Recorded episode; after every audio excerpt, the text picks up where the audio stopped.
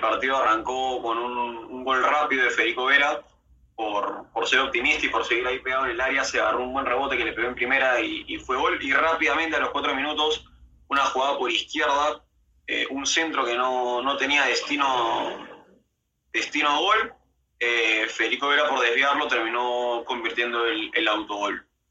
Eh, de ahí en adelante el primer tiempo fue bastante, bastante pobre, no hubieron muchas situaciones de gol pero sobre el final el partido se empezó a picar, se subieron los humos de los jugadores, eh, empezaron a boquear de más y, y, había expectativa para un segundo tiempo que empezó nuevamente muy picante. Eh, se fue expulsado Luis González en, en, Junior y al minuto se fue expulsado Gastón González.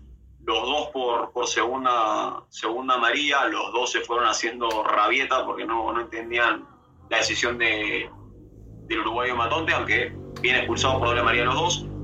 Y después los últimos 20 minutos del partido fueron muy intensos, con muchas jugadas de gol, un palo para Miguel Borja, una jugada muy peligrosa de, de Matías Gallegos.